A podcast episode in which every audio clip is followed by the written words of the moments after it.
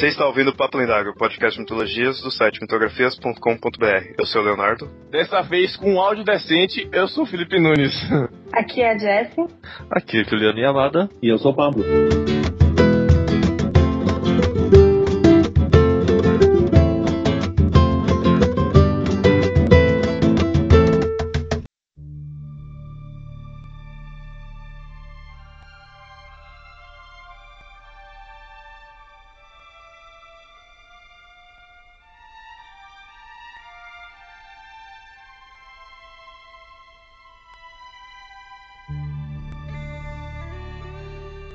Um amor impossível, nascido entre povos em guerra, entre o paganismo e o cristianismo, sendo fonte de inúmeros outros contos de romances que vieram mais pra frente. Nesse episódio vamos falar da lenda de Tristão e Isolda.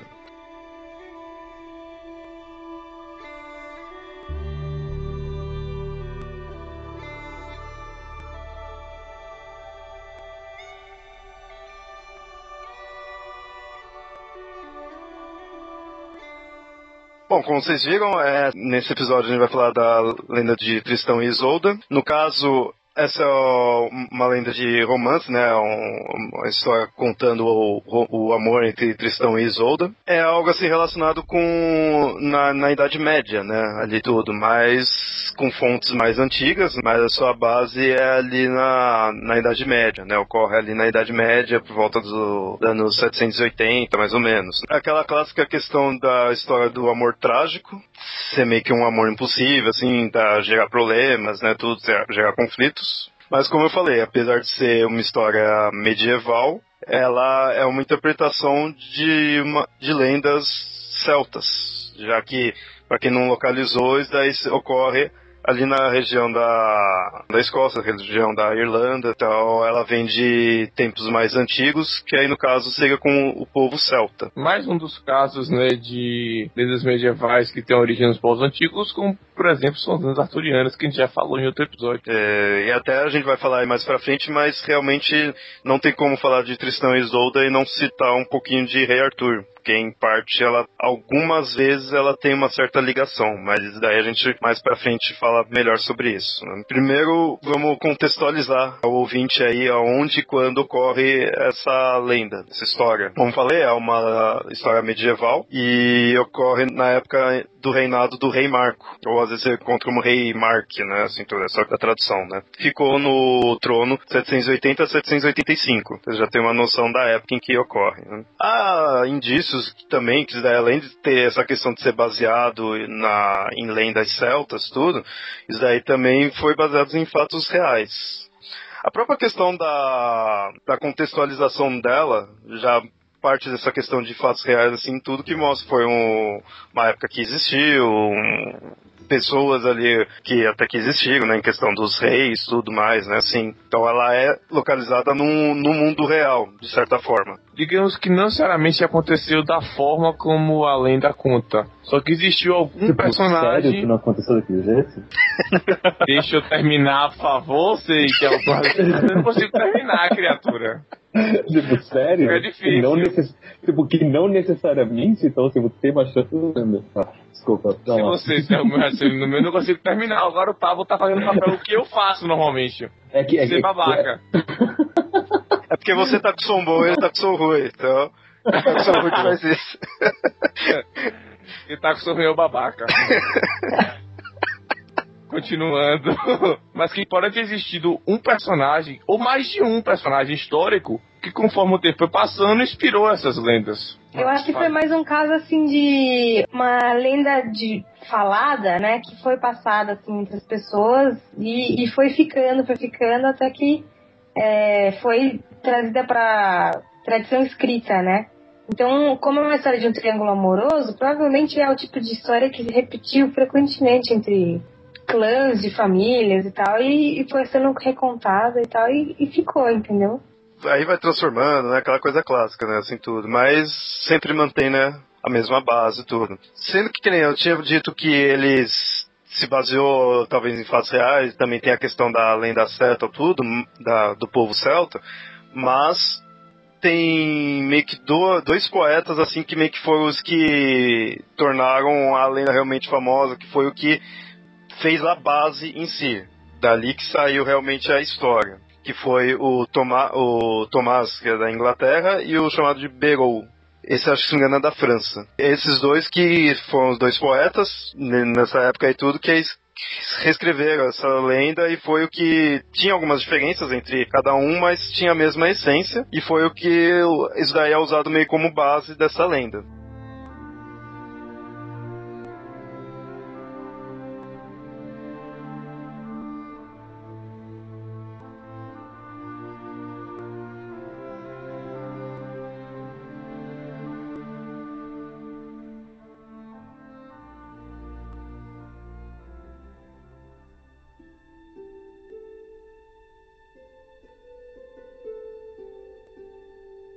Então agora a gente começa meio que a falar da lenda em si. Essa história ela se passa na Cornualha, que é na, ali na Grã-Bretanha, que é o reino do Marco, né? Do rei Marco que eu tinha dito aí. O personagem principal dessa história é o Tristão. Ele até é interessante já falar o porquê desse nome dele, Tristão, que daí eu, eu sempre via Tristão e falava, meu, nome feio, nome estranho, tá, né? Tipo, relacionado com questão de tristeza, tudo, e realmente tá relacionado com isso. Eu achava que era só uma coincidência, mas não, isso tá relacionado com a- o fato da mãe dele, a Blanca Flor, acho que seria isso a pronúncia, né? Seria meio que Flor Branca. Ele, ele era filho dela e filho do cara chamado Rivalen. O pai dele chegou a morrer, tá, ela tava grávida, tudo, e o pai dele morreu. Então ela tava com, com essa lamúria, né, dele, do marido ter morrido. E aí, então, ela acabou tendo filho, estando triste, né, pela morte do marido. Então, ele seria um nascimento na tristeza, né? Ele teria nascido na tristeza da mãe dele. E aí vem a questão dele chamar Tristão. Porque, tipo, é Tristan em inglês, né? Em inglês é sad, mas não, não é triste igual aqui. ser baseado em outras coisas, em alguma língua já latina, talvez francês, alguma coisa assim. Você pode ver a própria mãe dele, que é Blanc le Fleur, significa flor branca, né? Inglaterra, na questão linguística, é uma confusão louca de latim, com celta, com saxão, com a porra toda. Mas assim, tem É, uma. mas isso a gente considerando que. Porque provavelmente o nome em céltico não era esse. E é, esses textos, tanto em inglês como em francês, são adaptações. Então o cara vai colocar o nome mais ou menos assim que der na cabeça dele, entendeu? Porque como eles são poetas, eles estão escrevendo uma poesia ali, eles tomam todas aquelas liberdades artísticas, entendeu? Então pode ser, é plausível, mas não sei. Então, uma outra referência. Existe uma pedra na Cornualha chamada de pedra de Drustanos. Ele diz assim, é, é- na verdade é uma, como se fosse uma lápide que diz que aqui estaria enterrado Drustanos, filho de Cunomorus, que seria o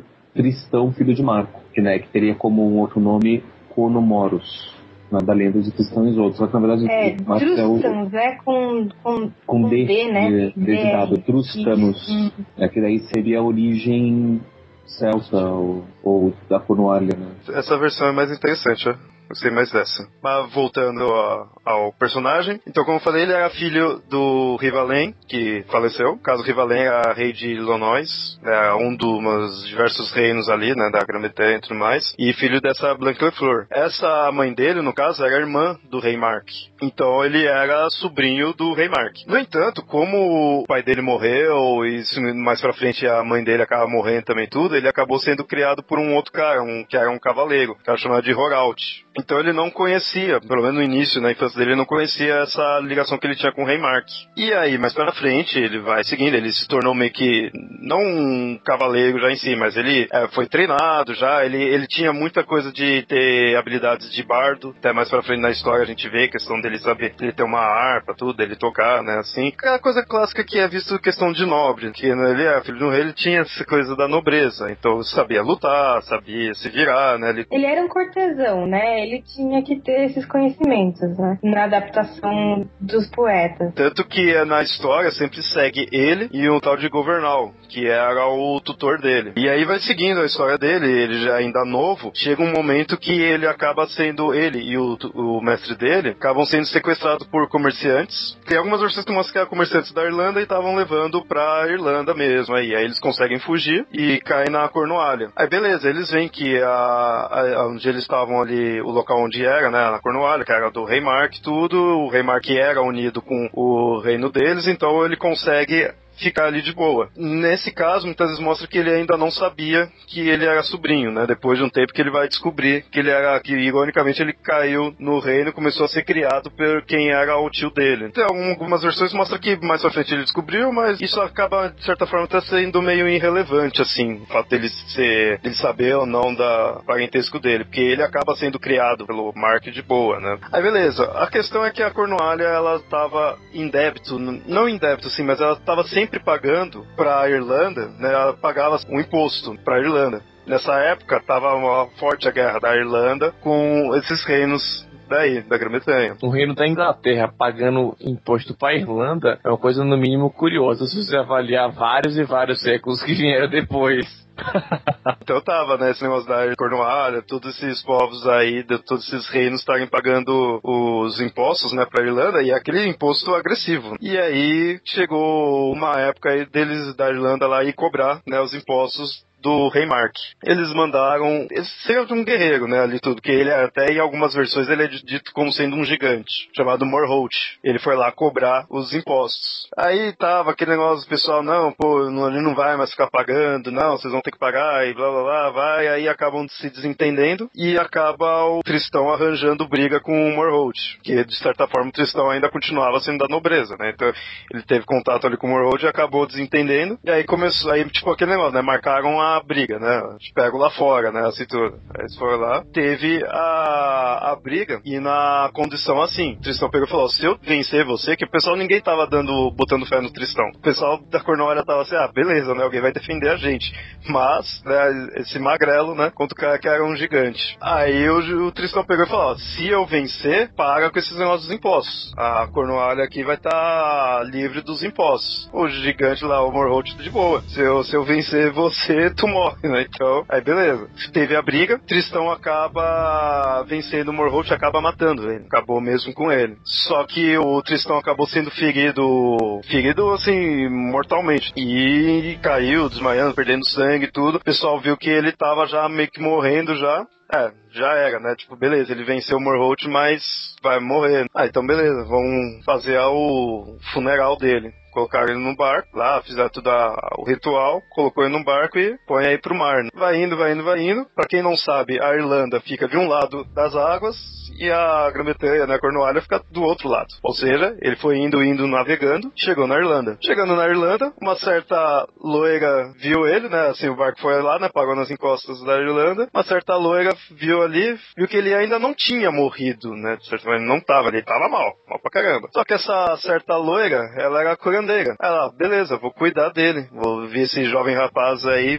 mal aí, quase morrendo, vou cuidar dele. Essa loira era nada mais, nada menos que a Isolda. Que azar, né? Você tá navegando no meio do mar, chega lá, assim, não só encontra uma loura, com uma loura que vai te ter habilidades pra te curar. Realmente um cara muito Aí beleza, ela pega o corpo dele, né, tudo ali, ajuda a curar ele, tudo. Só que assim, ele tava muito, ele tava estouradaço, assim, sabe? Aquela coisa do da cara inchada, né, de tanto ter brigado ali. Então ela não reconheceu muito ele, viu? O cara é um cara. Curou ele, ele saiu, né, ele tá com muita cicatriz, tudo, né, mas conseguiu se dar bem, voltou a viver normal tudo, mas ainda na aí tem algumas variações. Algumas vezes dizem que ele voltou lá para Cornualha, continuou vivendo por um tempo lá de boa, outros dizem que ele ainda continuou por um tempo ali na Irlanda. Mas indiferentemente disso, se ele tinha voltado para Cornualha, chega um momento, alguns anos depois, ele, algum tempo depois, ele volta para Irlanda. E na Irlanda tava tendo um negócio que o, o rei Gormont tava tendo problemas com um monstro, um dragão. E falou assim, ó, tá tendo aí problema com o dragão, o dragão tá acabando tudo com as coisas aqui, né, os rebanhos, tudo, né, os vilarejos. Quem conseguir capturar, quem conseguir destruir esse dragão, tem a mão da minha filha, casamento. E a filha dele também nada mais, nada menos do que era a Isolda.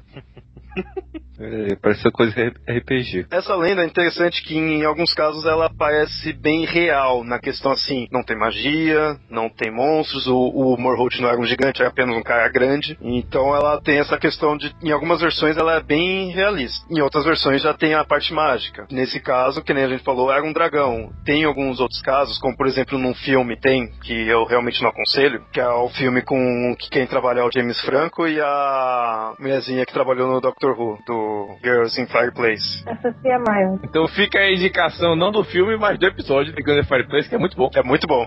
E saber que a atuação dela até que no filme tá de boa. O problema é que o resto do filme é uma merda. E, e isso considerando também o James Franco, tá uma merda ali, pior do que o normal. E nesse filme ele tende a mostrar uma, de uma forma mais real. Então não tem monstro, não tem dragão. E lá é um torneio que eles fazem. E aí o Tristão ganha o campeonato, quem ganhasse iria ganhar né, a mão da Isolda. Então nessa versão que tem o dragão eu acho mais legal. né, Porque tem dragão, então acaba ficando mais legal. Fica a indicação, é, são dois episódios de dragões, de dragão é um, são três, eu não sei quantos são.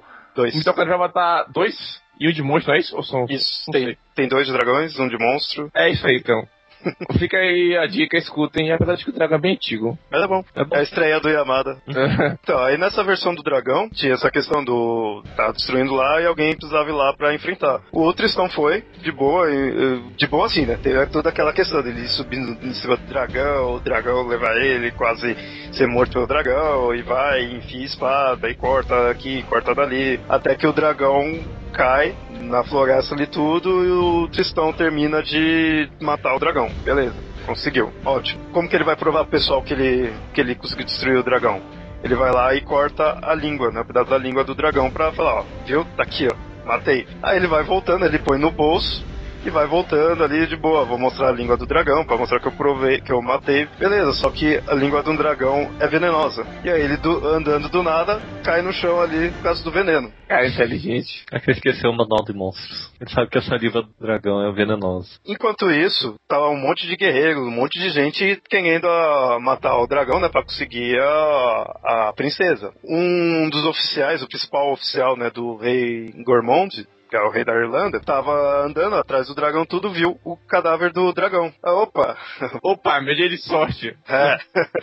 já que fizeram aí o trabalho por mim, já vou me aproveitar disso. Cortou a cabeça do dragão e vou lá levar pro rei. Beleza. Levo. Enquanto isso, mais por uns quilômetros à frente, tava lá o Tristão caído. O, esse oficial levou lá pro rei e mostrou, ó, tá aqui ó, matei o dragão, tua filha é minha, pode passar aí. Aí, só que a Isolda não, não ia com a cara dele. Aí ficou meio assim, puta que pariu, eu tenho que casar com esse cara, né? Aí ficou meio assim, será que ele matou mesmo? Vou lá investigar. Foi indo, foi indo, foi indo, achou o corpo do dragão, tudo, mais pra frente acha o corpo do Tristão. Ela vê, ela viu, ah, é um cara que matou o dragão, viu a língua, tudo, né? Viu, ah, na verdade esse cara que matou, né? Ela entendeu tudo que aconteceu. Ela viu, ah, é meio familiar, esse cara não me é estranho. Ela olha na espada desse cara e vê que a espada tava quebrada e ela tinha um pedaço de uma espada com ela, que ela guardava com ela, que era a es- o pedaço que tinha fincado no crânio do Morholt, quando o Tristão foi lá e enfrentou.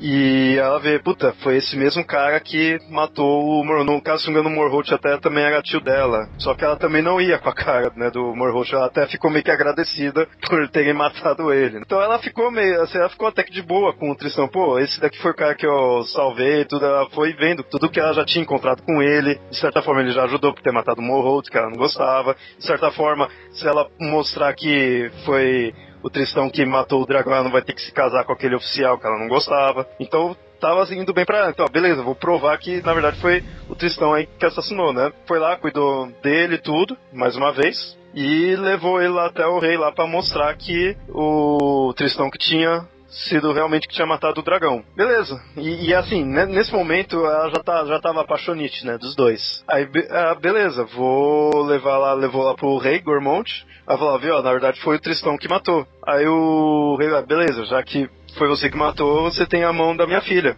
Ele, não, eu não quero não. Eu não quero assim, né? Tipo, eu não posso. Na verdade, não é que eu não quero, eu não posso. Porque eu sou, eu vim da Cornualha, aí os caras vão meio assim, puta, que o cara lá do, do que a gente tá guerreando veio, mas beleza, gente prometeu, né? Só que assim, eu não sou nobre o suficiente para ter a mão da Isolda. Eu venho aqui, eu tô vindo aqui em nome do rei, do rei Mark. Então eu vim aqui para pegar a mão da Isolda e levar até o rei Mark. Aí a Isolda já ficou mal assim, né? Porra, que merda, né? Dá pra ajudar por ele e ele realmente não, não, não podia fazer nada. Ele tinha que fazer isso, porque ele foi em nome, em nome do rei Mark mesmo. Ele podia casar com a mulher e ficar lá de boa. É, mas ele é idiota. Simples assim. Mas em parte, o pessoal do, da Cornwall assim gostou porque isso estava de certa forma fazendo uma união com a Irlanda, né, para parar as birrinhas que tinha dos dois. Nada melhor do que juntar dois reinos em crise do que o casamento. É, é essa é a função primordial do casamento, né? Quem tá lendo agora o Crônica de Gelo e Fogo pode ver essas putaria toda de ficar casando pra criar paz. Ah, mas Na Idade Média, maioria dos casamentos eram políticos. O casamento por amor, ele foi surgir no final da Idade Média só. Você tinha muito casamento para evitar a perca de herança ou para aumentar as terras de um, de um grande agricultor ou coisa parecida. Você nunca, dificilmente você tinha um, um casamento por amor. Amor, quem se né? importa com amor? O que importa é o poder que eu vou ganhar com esse casamento. É, o, Amor só dá até, dor de mesmo, cabeça. até, mesmo, até mesmo pros plebeus, né, pro, pro pessoal da, dos feudos, eles precisavam ter mais filhos para poder trabalhar e para poder pagar os impostos. Então eles simplesmente casavam para poder ter filhos e para poder trabalhar. Eles não estavam interessados em. Então queriam uma boa parigueira, queriam alguém com saúde. Né? Então muitas vezes os doses eram oferecidos porque assim, como toda riqueza se ficava sentada na, na, na mão dos homens? Então as famílias que tinham mulheres tinham que pagar para os homens para que eles casassem com as, com as, com as suas filhas, porque as filhas iam, não ter futuro. É, e tanto até que né, na história do Tristão, o rei Mark, ele era mal visto pelos nobres, em parte, assim, é, o- ele era mal visto pelos nobres por ele não ter ninguém ali, né? Eu acho que eles deviam achar que ele era viado. So, é, solteiro, né, sozinho ali tudo, não casou com ninguém, não tinha nenhuma mulher, então ele era meio que mal visto. Então isso iria ajudar ele, né? E até podia ser viado, só que ele tinha que ter a mulher dele pra ter filho. Depois o que ele queria fazer é o problema dele. Mas sei lá, acho que os nobres deviam ficar zoando ele ali tudo. Naquela idade, né, rei solteiro ali, sei não. né? Ele ia ficar meio assim. Aí, então, acabou tendo meio que uma trégua, né, da Irlanda com a Cornualha. Cornualha com, com né, o re- o restante do- dos povos também. né? Ficou aquela a trégua.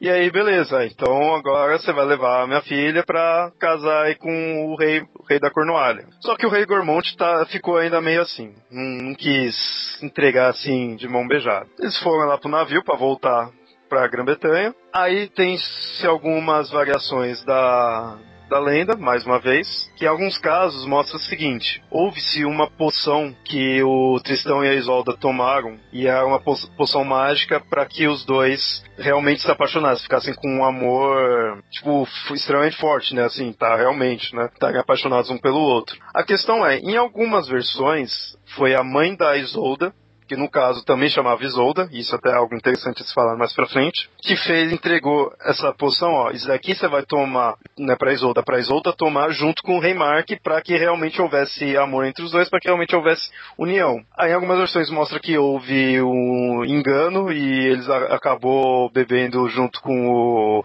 o Tristão, né? A Isolda e o Tristão tomaram. Em outras versões, dizem que o Gormout colocou um espião Espião, assim, era um cara da Irlanda, normal, tava, sendo, tava mostrando que era irlandês, mas tava ali meio que pra tentar causar algum problema. E algumas versões mostram que ele que realmente fez os, viu essa poção e realmente fez os dois tomarem. Lá, aqui vocês vão, vocês vão ter um jantar dos dois e aí acaba pondo ali pros dois beberem a poção, porque ele sabia que isso ia dar problema. Então, essas versões. Independente de qual versão, a questão é o seguinte, eles voltaram pra Grã-Bretanha, tiveram o jantar, né, o Tristão e a Isolda, e aí eles tomaram dessa poção.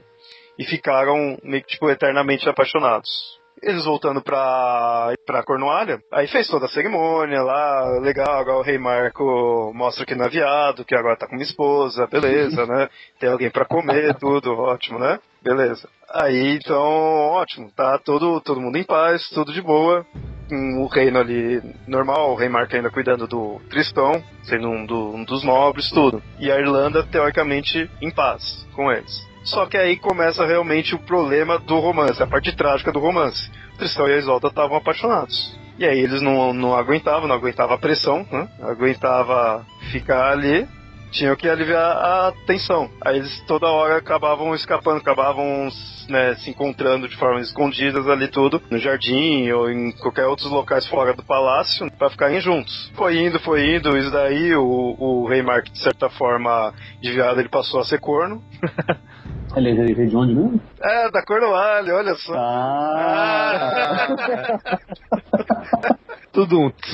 Aí beleza, só que aí os nobres, que esses nobres é aqueles nobres chatos mesmo, aí que sempre querem ficar cutucando lá o, o, o rei ali, querem ficar. Como assim aqueles nobres eram nobres chatos? Todo nobre é chato. É, esses aí não fogem a regra, né? Eles começaram a perceber que, ó, o Tristão aí de muito lenga-lenga aí com a, com a Isolda, né? Que tá acontecendo aí? Tá acontecendo alguma coisa entre os dois aí. E começou a falar isso pro Rei Mark, o Rei Mark, não, que isso, o Tristão é gente boa aí, tudo é camarada aí, acho que ele vai fazer isso? É, ele tá fazendo, tá acontecendo alguma coisa, até o momento que eles perceberam que o Tristão ia sair, saiu do nada, né? E a Isolda também. Beleza, levaram o rei lá, no local. E aí encontra os dois. Todo mundo realmente viu, descobriu que, o que estava acontecendo. Com isso, eles começam a ser julgados. Que aí fica um tempo o Rei Mark meio assim, ah, e aí, o que, que eu faço com esse? Mas ele, né, disser que, eu, que como que eu vou punir, né? Só expulso, mato, o que, que eu faço? Mas os nobres estavam pressionando ele. Ele falou, não posso fraquejar agora. Os dois vão ter que morrer, eles vão ser queimados. Mas assim, até chegar a cerimônia da cremação, né? Digamos assim, cada um no seu canto, né? Tiver que separar a Isolda e o Tristão. Começaram a levar, depois, né? Quando chegou o dia, começaram a levar para pro local lá onde haveria a fogueira, a cremação em praça pública. Nisso, o pessoal que tava levando o Tristão, no caso tava o Tristão e o tutor dele, né? O governal. Ele, o Tristão pegou, beleza, ó, eles passaram perto de uma igreja, né? Meio abandonados em tudo. Falou, ó, vou ter que rezar aqui, já que é última, os meus últimos momentos. Aí os guardas estavam lá, tá, beleza, vai, vai lá rezar. Ele foi lá pela igreja, ficava perto de um penhasco, ele pegou e conseguiu escapar. E a Isolda também conseguiu escapar, que ela também ia ser cremada, né? Aí também tem algumas variações que, em alguns casos, mostram que um grupo de. É, é meio bizarro essa parte aí, mas um grupo de leprosos, quando tipo, a Isolda tava lá perto para ser cremada, foi lá e falou: Ó, oh, não, a. Não fala leprosos que é ofensivo, você tem que falar portadores de ranceníase. Sério? Também tem, tem isso? Ô louco, esse politicamente correto é. Eu acho que a gente mandar, a gente mandar o politicamente correto tomar no meio do. não, mas você tem que entender que nessa época não existia politicamente correto. Então nessa época eles eram leprosos. Não, nessa época eles eram pessoas que receberam essas doenças de Deus porque eles fizeram por merecer. E eles eram isolados leprosos. do resto da sociedade. Então, essas pessoas que conseguem arrancar pedaços delas mesmas.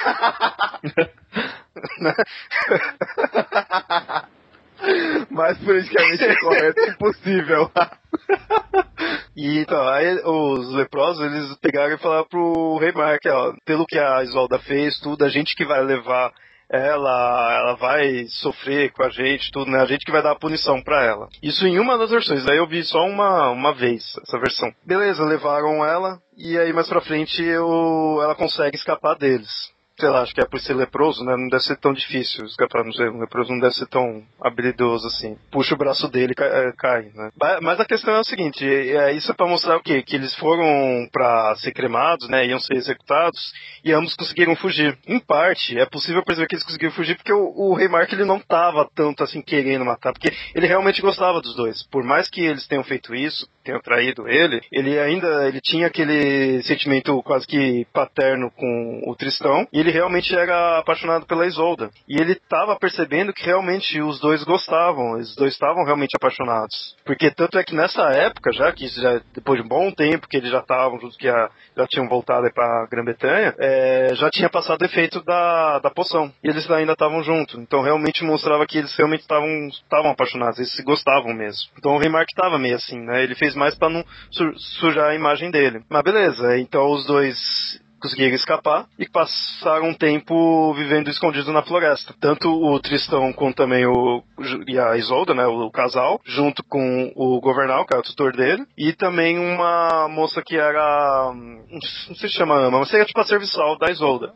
Yeah. Aya, é Aya fala? Então, ela era serviçal. Que você percebe, isso que é interessante agora a gente notar nos personagens, que cada um tem seu mentor. Tristão, obviamente, era o Governal, que é o cara que realmente ensinou a lutar, a fazer tudo. E a Isolda, que tinha essa mulher, acho que, acho que o nome dela é Branding. Ela era a serviçal dela e realmente é quem a Isolda confiava, quem aconselhava a Isolda. Tanto é que teve um momento que a Branding ficou no lugar da Isolda quando a Isolda foi dormir com o Rei Mark. Tava tudo escuro, ela foi lá e foi no lugar da Isolda, porque a Isolda ficava meio assim de dormir com o rei, já que ela não amava ele. Aí beleza, eles passaram um tempo escondidos na floresta, só que cedo ou tarde o rei Marco acabou encontrando eles. E aquela mesma coisa, viu que, putz, realmente eles se amam, não posso fazer nada, não, sabe, não quero matar eles por causa disso, eles realmente se amam posso fazer nada. Então eu quero mais, não posso sujar minha, minha imagem. Então o que, que vai acontecer? Isolda, você vai ficar comigo. Então você é minha esposa, você é a rainha, você fica comigo. Ó, Tristão, cai fora daqui. Se vira aí, vai viver sua vida, vai viver em outro lugar. Em algumas versões dizem que o Tristão nesse momento ele foi atrás do rei Arthur para se tornar um cavaleiro. Nessa época que ele viu que ele tinha que sair, ele tava pensando, ó, vou ter que sair, vou pra onde? Ah, rei Arthur tá convocando lá uns cavaleiros para montar uma tal de tábua redonda, tudo lá, né? Vou tentar entrar aí nesse exército. E nisso junta com a lenda do Rei Arthur. Essa junção com a lenda do Rei Arthur, ela não é original, assim, da conta. Ela foi, foi acrescentada depois. Mas falar de versão original de Umid também é meio foda, né? Mas, mas assim, é claramente isso é, foi uma mudança que teve na questão, assim, como eu tinha dito lá, o do Tomás e do Barrow, né? É considerado as mais oficiais, digamos assim já não tem essa parte aí do Rei Arthur. Então, realmente, isso aí é notável que foi, foi acrescentado na história. Né? Foi uma modificação que teve, só que querendo ou não, a gente já foi mostrando aí um monte de modificações que tinha, né? Mas beleza, aí tem essa questão dele se juntar pro Rei Arthur, mas esse, na verdade, é só um a mais. Realmente não tem muita influência em si na lenda dele. Que o mais importante é que passou já mais um, tempo, ele tava lá vivendo a, a vida dele. Aí ele foi para um reino ali do local que era o reino do rei Howell. E no caso, o rei Howell também ainda estava brigando com os irlandeses. Os irlandeses, sempre chatos lá, tava enchendo o saco dele, tava uma guerra feia. É, o Howell tava meio que fudidão aí, né, nisso daí. E o Tristão foi lá ajudar eles. Beleza, eles caíram meio que de paraquedas na, na guerra. Ah, beleza, vou ajudar aí. Batalha vai, batalha vem, tudo. O Tristão, uma hora, acaba se casando com uma mulher que era também filha do rei Howell, que no caso se chamava também Isolda. Isolda aparentemente era um nome muito comum naquela época, né? Porque todas as personagens femininas até esse momento, com exceção da, da, da ama do, da Isolda, se chamava Isolda, a mãe dela era Isolda, a cunhada era Isolda, a vizinha Era que nem Isolda. Maria.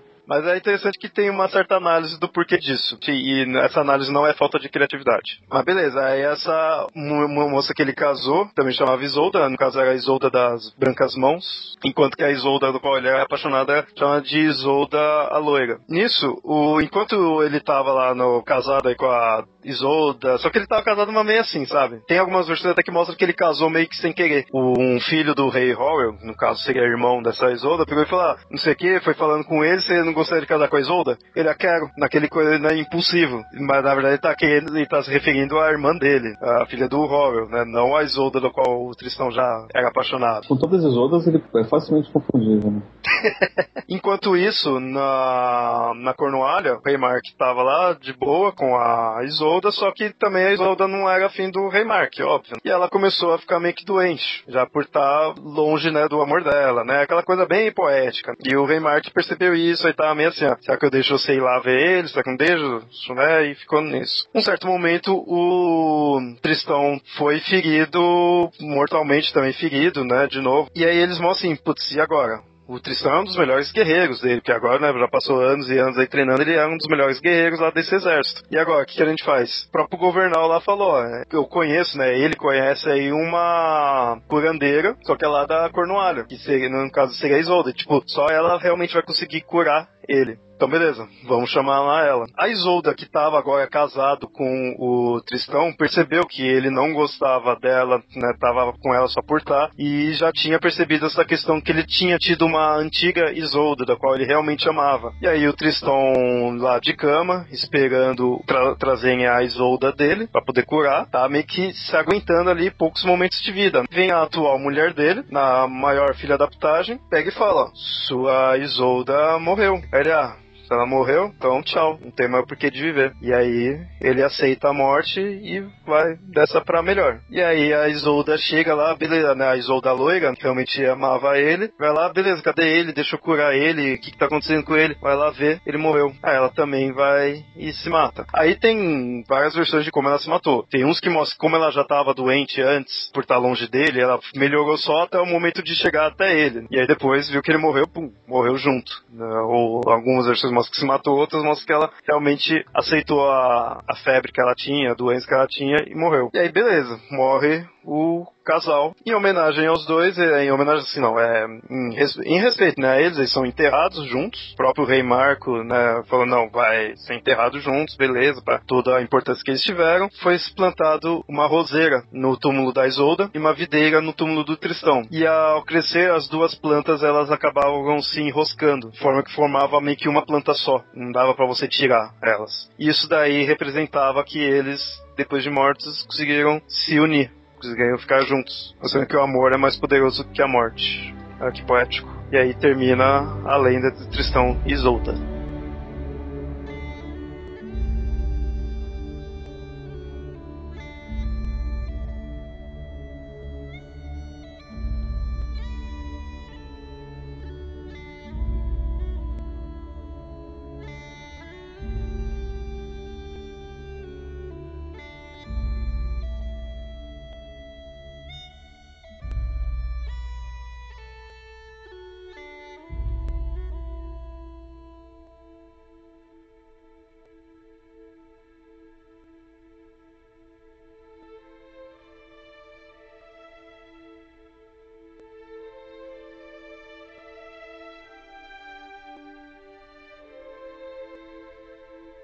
Tava vendo aqui, isso daí, sem querer adiantar um pouco a pauta, é lenda de Romeu e Julieta, lenda de Beren e Lúthien, puxando Tolkieniano, né? Lenda Tolkieniana. Nessa parte agora que a gente vai falar, né? Outras lendas, né? Adaptações, tudo. A gente tem na, nos contos gauleses. Nesse caso, eu acho que realmente só muda mesmo que as nomenclaturas, porque até os próprios nomes são bem parecidos para você falar que são outros personagens, que é o Tristan, que acho que foi nesse caso que eles tinham falado. Tristan, filho de Taurit, e tinha o personagem que é a March, filho de Merchan, que seria o Emark. E a Isolda seria Exilde. Mas aí você mostra que a história foi espalhando por toda a Europa e que foi ganhando, se não versões necessariamente diferentes, mas foi ganhando em línguas diferentes, foi é, espalhando como uma lenda medieval de não só da Inglaterra ou da França, mas também da Alemanha, da Itália, da Espanha, da República Tcheca, da Islândia, da toda. Porque assim, essa lenda se espalhou porque possivelmente cada país diferente, cada nação diferente devia ter um Tristão e uma Isolda. De um casal que tentou ser feliz e não conseguiu. Então eles viam a aparência, acho que até colocavam coisas traços da história que eles conheciam e acabavam aumentando essa lenda. Ah, que eu ouvi falar que um casal fez isso, que outro também falou a mesma coisa. Que sempre vai ter. Casal trágico é a coisa mais fácil de achar. De certa forma, essas aí seriam versões do qual foi disseminando, foi tipo, ao mesmo tempo ou vieram depois.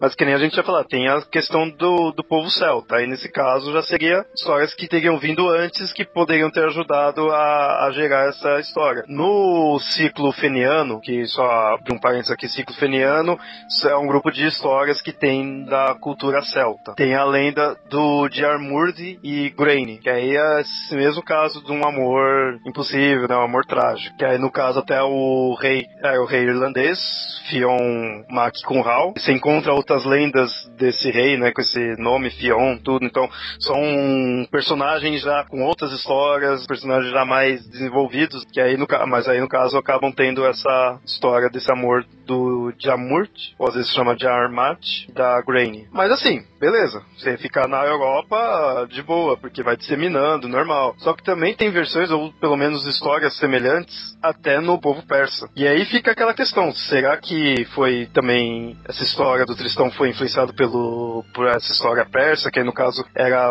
chamada de Vis Ramin, que é do século XI? Sinceramente, eu tendo a acreditar que essas histórias de amor impossível vêm dessa região da Pérsia da, do Oriente Médio. Porque as primeiras histórias românticas, inclusive até o conceito de amor romântico, vem dessa região, vem dos árabes. Tanto que as histórias europeias só vão ganhar um tom de amor romântico mais na baixa Idade Média, quando você já tem uma influência maior que os árabes. Na alta Idade Média, no começo da Idade Média, você não tem tanta história de amor romântico. E aí será que eles foram pegando conforme foi tendo lá cruzado, que eles foram indo pra lá? Você tem duas grandes fontes de influência árabe na Baixa Idade Média Médio. Uma delas são as cruzadas, né, todos os cavaleiros europeus que vão até o Oriente Médio e trazem muita coisa, e isso traz muitas histórias. E outra influência são as invasões mouras, que aconteceram no sul da, da Europa. Eles foram é, invadindo ali no norte da África e daí foram para o sul da Europa. Pegaram toda aquela região do, do sul da, da Itália, sul da Espanha, da Portugal. A Península Ibérica toda foi conquistada e eles só não chegaram na França porque a França tinha um reino mais forte que conseguiu segurar. É, não todo. O norte da, da Espanha. É, o bem nortezinho não, mas assim. É, ali na região da Galiza. Praticamente toda a Península Ibérica foi dominada pelos árabes. Então, assim, você tem toda essa outra, outra influência, né? Então, assim, você, você, você tem essas duas grandes fontes de influência mora na Europa.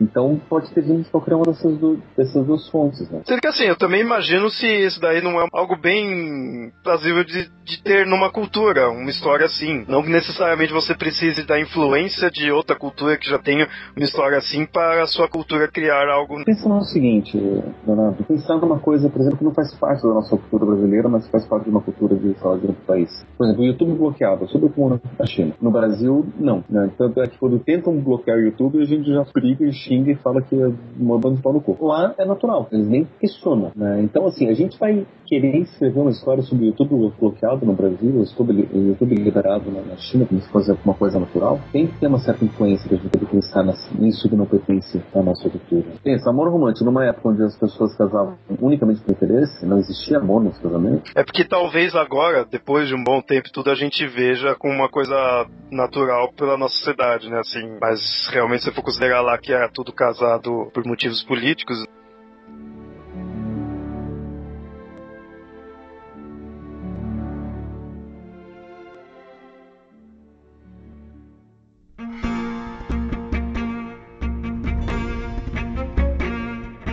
outras semelhanças, outras relações que a gente tem com outras lendas aí, tudo que né, a gente já falado do Rei Arthur, de participar em alguns momentos né, do Tristão participar da lenda do Rei Arthur. Do Rei Arthur você tem outras, você tem outras influências, né? A, a própria, o próprio triângulo amoroso do. Além dessa questão de juntar as duas histórias, você tem o triângulo amoroso que algumas pessoas comparam também, e nesse caso eu já não conhecia muito bem isso, mas quando estava precisando eu vi sobre uma história que tem do Lancelot e a rainha Genebra. Eu realmente não conhecia isso daí, que aí mostrava que essa foi uma história semelhante ao do Tristão e Isolda, porém tem aquela coisa de um ter influenciado o outro. Não tinha ouvido falar desse da Rainha Genebra e Lancelot. Mas o próprio triângulo amoroso que tem, né, do Rei Arthur, da Guinevere e do Lancelot, tem gente que faz uma comparação. Porque o do Tristão, na verdade, é um triângulo amoroso. Guinevere era apaixonada por Lancelot, o Arthur tava lá só de enfeite. Verdade, e logo o rei. É, o rei. E o Tristão era leal e jurado fiel pro rei. Mesma coisa de Lancelot. A diferença é que, pelo menos das histórias que eu vi, o Tristão é um personagem legal. E o Lancelot eu sempre achei num babaca. Principalmente na versão do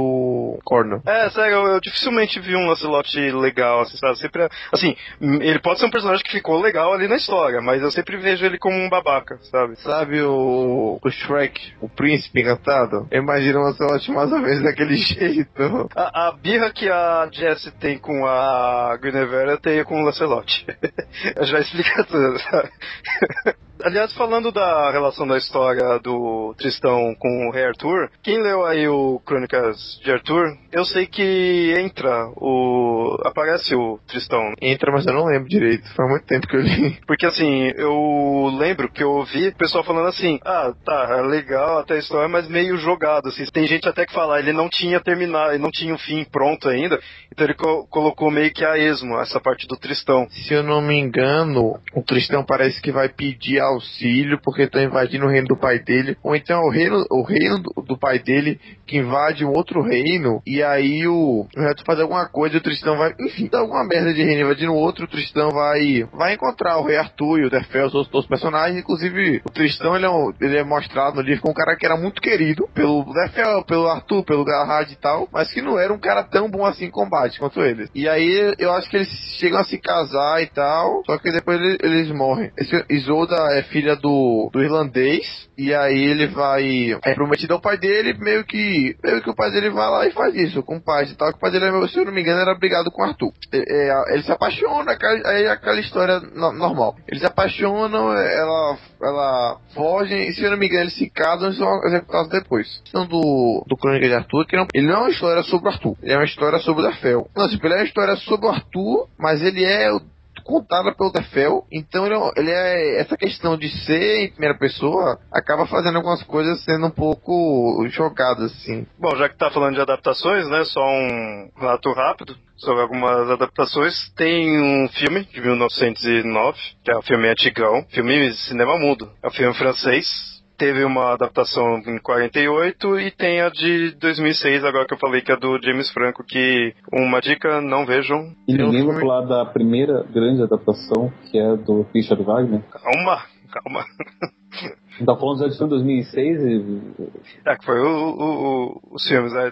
Mas tem a ópera do Tristão e Isolde, mas também eu nunca não, não conheço muito assim, né? Ah, mas é do Wagner, que é o cara super conceituado e da obra, que inclusive fez várias óperas, é mitologia nórdica, do Ana de Belungo, Sigmund, Siegfried e tal. E a ópera do Wagner, ele baseou no Conto do Tristão e Isolda, ele baseou num caso que tinha acontecido com ele mesmo e tal, e ele se baseou, se eu não me engano, no Schopenhauer, deixa eu ver. Ele baseou, foi exatamente. Ele se baseou em uma ideia do filósofo Arthur Schopenhauer, mas eu não sei direito explicar, mas é alguma coisa assim. E ao mesmo tempo ele foi extremamente criticado por Nietzsche. Mais uma outra adaptação, isso é até interessante que quando eu comecei a ler a história do Tristão e Isolda, eu sabia que tinha negócio de um amor trágico, mas não sabia muito bem como finalizava essa questão de um morrer e por com isso o outro morre e tudo, né? Aí que eu pensei, puta que pariu, isso aqui é Romeu e Julieta. Não tem como você ver a história e realmente não lembrar de Romeu e Julieta. E aí tem a ideia de que o Shakespeare se inspirou nos versos de um poeta chamado Arthur Broke para escrever o Romeu e Julieta. E que, por sua vez, esses versos foram baseados na narrativa de Tristão e Isolda. Então ele não pegou ali diretamente. Romeu e Julieta é aquela coisa, é famoso pela questão de ser o amor trágico, né? Você vai usar algo para exemplificar essa ideia, muita pessoa usa como usar a ideia do Romeu e Julieta. E você vai lendo a história do Tristão e Isolda, somente como eu falei na finalização, é bem essa cara. Eu vi também que tem um filme do,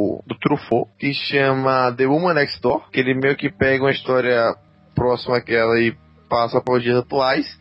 Dias atuais, leia-se 1981, é o penúltimo filme dele, mas para quem curte um cinema mais fora do, do cinema americano e tal, que quem curte cinema europeu, fica a indicação, eu não vi, mas Truffaut é foda, então fica aí. The Woman Next Door do Truffaut. Eu não vou falar o nome original porque eu não sei falar francês. Falta o Yamada falar da, da, do Camelot. Ah, é verdade. Uma outra adaptação. Já foi falado aqui, no, possivelmente no cast sobre os lendas arturianas, né? da adaptação Camelot 3000, que mostra o rei Arthur acordando no século 30, ajudando contra uma invasão alienígena, e ele convoca os cavaleiros dele, os antigos cavaleiros, que estavam reencarnados em novos corpos. Por coincidência, Tristão reencarnou numa mulher e deu uma das maiores polêmicas dos quadrinhos aqui no Brasil, na época que foi publicado. Depois surgiu nos outros países, mas Brasil, por causa da ditadura, uma página inteira foi cortada. É, a... Não, já foi depois da ditadura, desculpe. A, a Abril cortava muita coisa. Ah, mas aquela página assim tinha.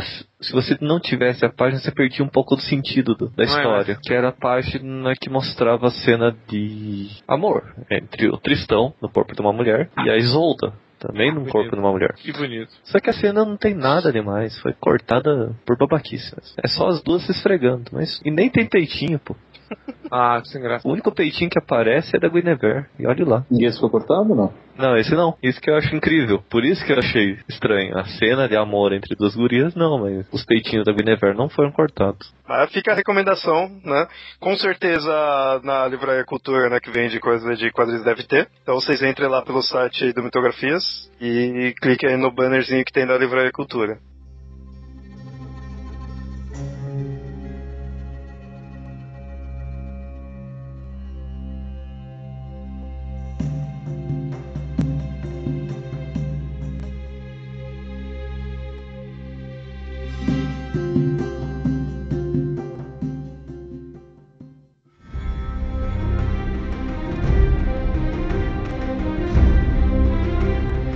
Gente falou aí da, de adaptações, falou- contou a lenda em si, né? Mostrou os personagens aí, mas aí você fala, ah, beleza, é uma história, tem questão ali do dragão tudo mais, que nem eu tinha dito, tem muitas versões aí que conta de forma fiel, assim, tudo. Tá, onde tá a parte mitológica? Onde tá, assim, tudo? Bom, de certa forma a gente comparou com os conceitos do Rei Arthur, tudo que não tem como não falar na parte de mitologia. Então não é uma coisa que fica só de forma histórica, ficção, mas não é só voltado para coisas históricas. Nessa versão que eu contei, que eu dei bastante ênfase, tem esses elementos míticos, da questão da poção, do dragão, tudo. E assim, a lenda, ela acaba andando um pouco entre o paganismo e o cristianismo, assim, tudo na questão de que era medieval, então já era coisa de Deus, né, assim, tá, o Deus com D maiúsculo, monoteísmo e tudo mais. Mas ocorre numa região que teve um passado celta, tem ligações com as histórias celtas. Durante a história você vê bastante coisa focada no cristianismo, de Deus, em si, como a questão quando o Tristão consegue escapar, que ele escapa através de uma igreja. Tem uma parte, eu acabei não citando, numa das versões, a Isolda ela tem que fazer um juramento em frente ao rei Mark, mostrando que ninguém tinha tocado ela, e ela acaba meio que fazendo um jogo de cintura para fazer o juramento e ao mesmo tempo não, né, não tá mentindo o fato de do Tristão não ter encostado nela, na, na época que já tava tendo caso. Então tem bastante essa questão de referente a Deus, mas ao mesmo tempo tempo mantém, principalmente na Irlanda, que tem a questão do Morholt, que às vezes é só um cara grande, às vezes é um gigante. É, tem a mãe da Isolda, que ela, ela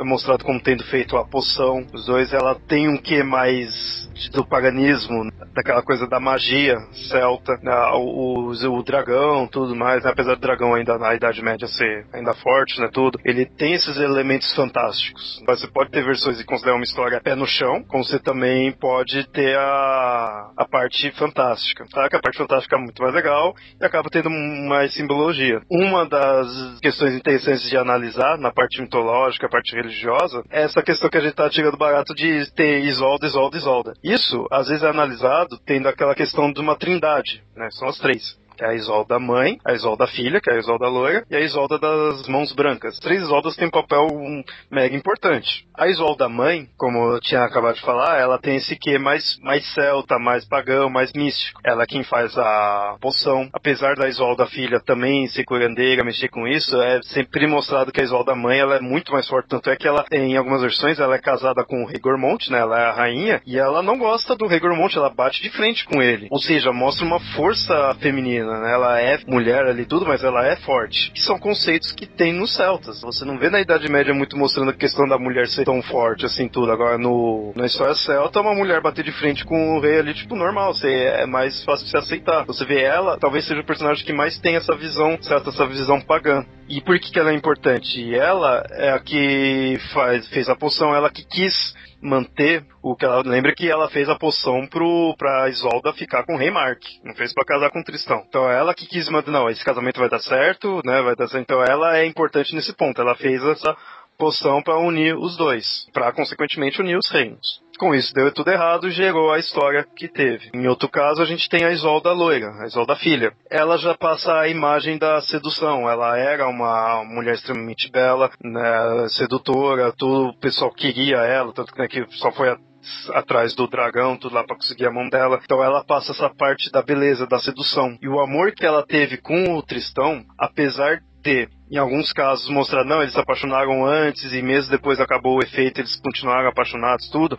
O amor forte deles foi o amor pela poção. E aí era um amor mais erótico, era aquela coisa também impensável, assim, tudo. Eles tinham porque tinham estar tá junto. Não era um amor cortês, de respeito nem nada, era um amor de estar tá junto. Na versão que eu conhecia, a poção era tão forte que esse foi o único amor que eles tiveram. Talvez eu imagino que as versões que coloca que eles se amaram antes e depois da poção seja para dar uma embelezada, mostrar, não, não, no fundo tinha o um amor verdadeiro ali. Porque o amor por uma poção, por mais forte que seja, você não vê como um amor verdadeiro. Você vê um amor foi manipulado. Em algumas versões, então, mostra que eles tinham um amor antes e depois, e outras mostra que foi esse amor só pela poção. Independente disso, a questão é, a poção mostra que teve um amor extremamente forte. Sendo ele verdadeiro, sendo original, ou não. Foi um amor forte. E por final a gente tem a Isolda das mãos brancas. Que aí é interessante você comparar com a Isolda loira, que a Isolda loira que é o amor forte, né?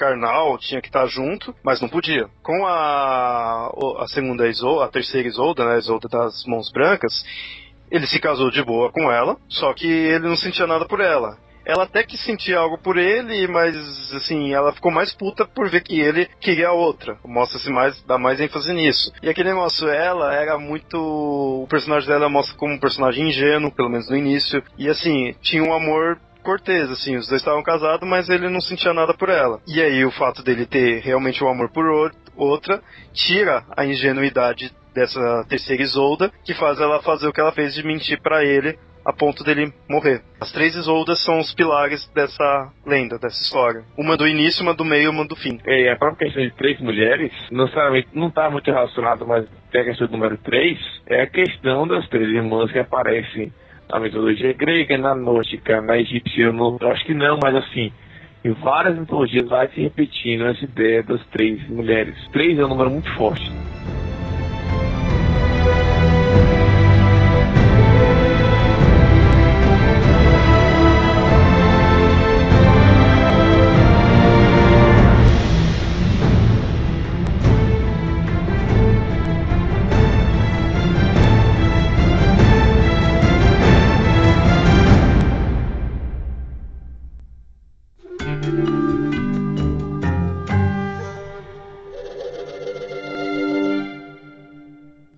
Ouvintes, então esse foi o episódio aí de que a gente falou da lenda do Tristão e Isolda, né? Mostrando a parte que é possível você ter uma versão mais pé no chão, outras versões mais místicas. O mais interessante são as diversas comparações com outras lendas que vieram antes e depois, mostrando que uma simples lenda com uma história de certa forma até batida pode ser até bem complexa. Espero que vocês tenham gostado do episódio. Se vocês conhecerem mais alguma outra versão ou algo mais sobre essa lenda, podem comentar aí no site ou enviar e-mail para mitografias.gmail.com.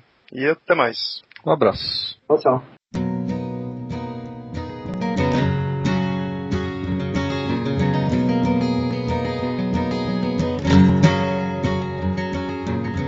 Would you like to go out tonight? To Tristan to his old. It's a lovely night to go to the Odeon. Sit in the back row. Sick of staying in.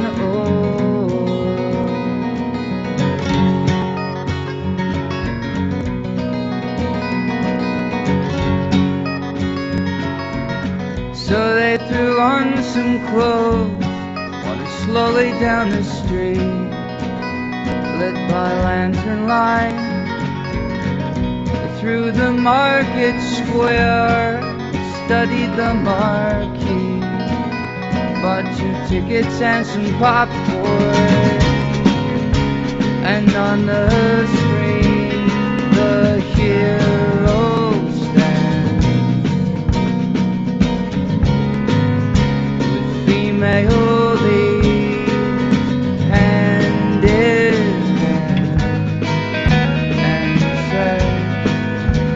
I love you, but you trouble me. She pushes him away.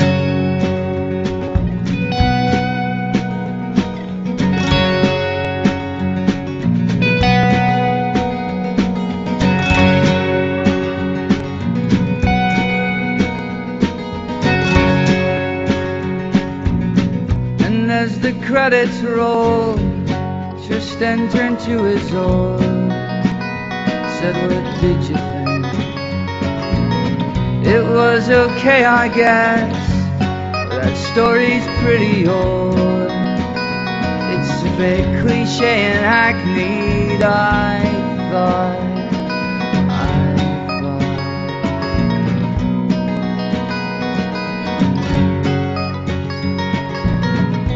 Back out on the street, they stopped for some ice cream, talking quietly. There was nobody in the room in which they sat as he reached across the table.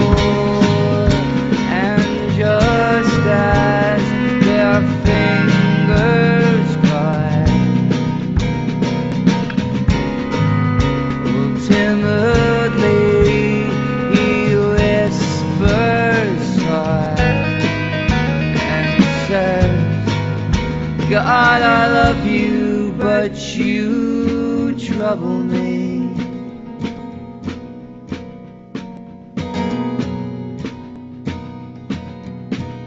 Tristan to his own. Said Tristan to his own.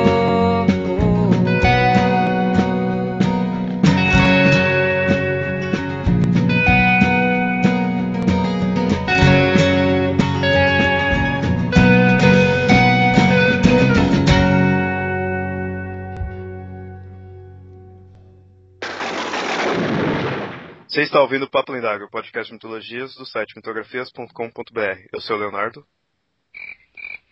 Ou sou eu, esqueci, foi mal.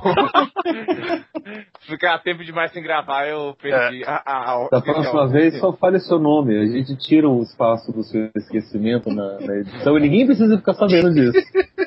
Agora, se todo mundo vai ficar sabendo, vamos colocar no final do episódio. É lógico que não tá no final, não tinha nem É a dúvida disso. Felipe não está gravando há quantos anos com a gente já? Três, quatro, dez anos?